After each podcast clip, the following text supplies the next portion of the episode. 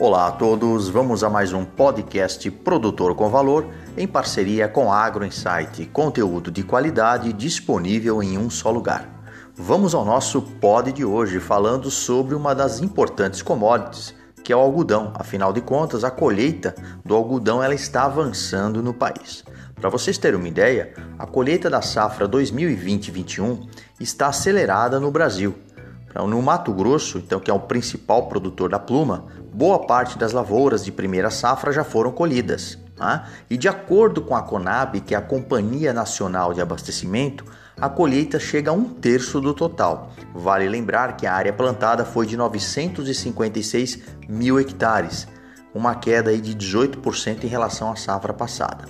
Em relação às produtividades observadas, estão ainda abaixo da média alcançada na safra anterior, sendo consequência da escassez hídrica visualizada em parte do ciclo, principalmente no período em que certas lavouras passaram aí por fases críticas, né, como florescimento e formação das maçãs.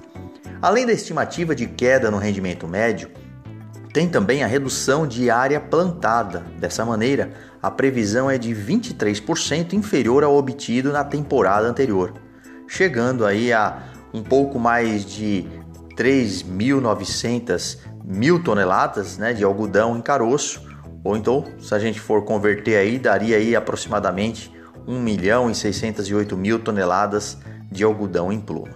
Na Bahia, que é o segundo maior produtor, mais de 60% do algodão já foram colhidos e a quantidade chama atenção, isso segundo a Associação Baiana dos Produtores de Algodão, a ABAPA.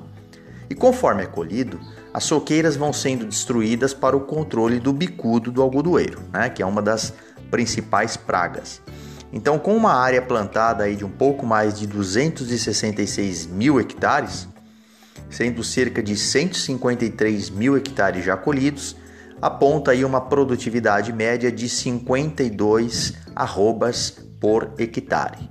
E no estado de Goiás também mais da metade da área né, já foi colhida, ou seja, teve um avanço significativo nesta última quinzena, agora do mês uh, entre o mês de julho e agosto, mesmo com registros de queda de temperatura e ageadas no sul do estado.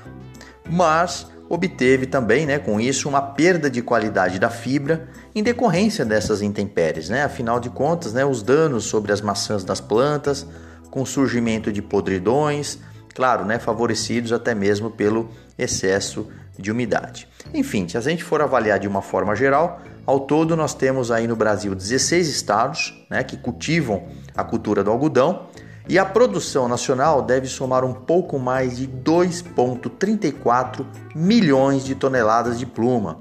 Mesmo assim, apontando ainda né, uma queda uh, de 22% em relação à safra anterior. Acompanhe as nossas podcasts e também sigam no canal Agro Insight do Instagram. Muito obrigado a todos e um forte abraço, professor Omar Sabag, da Unesp de Ilha Solteira.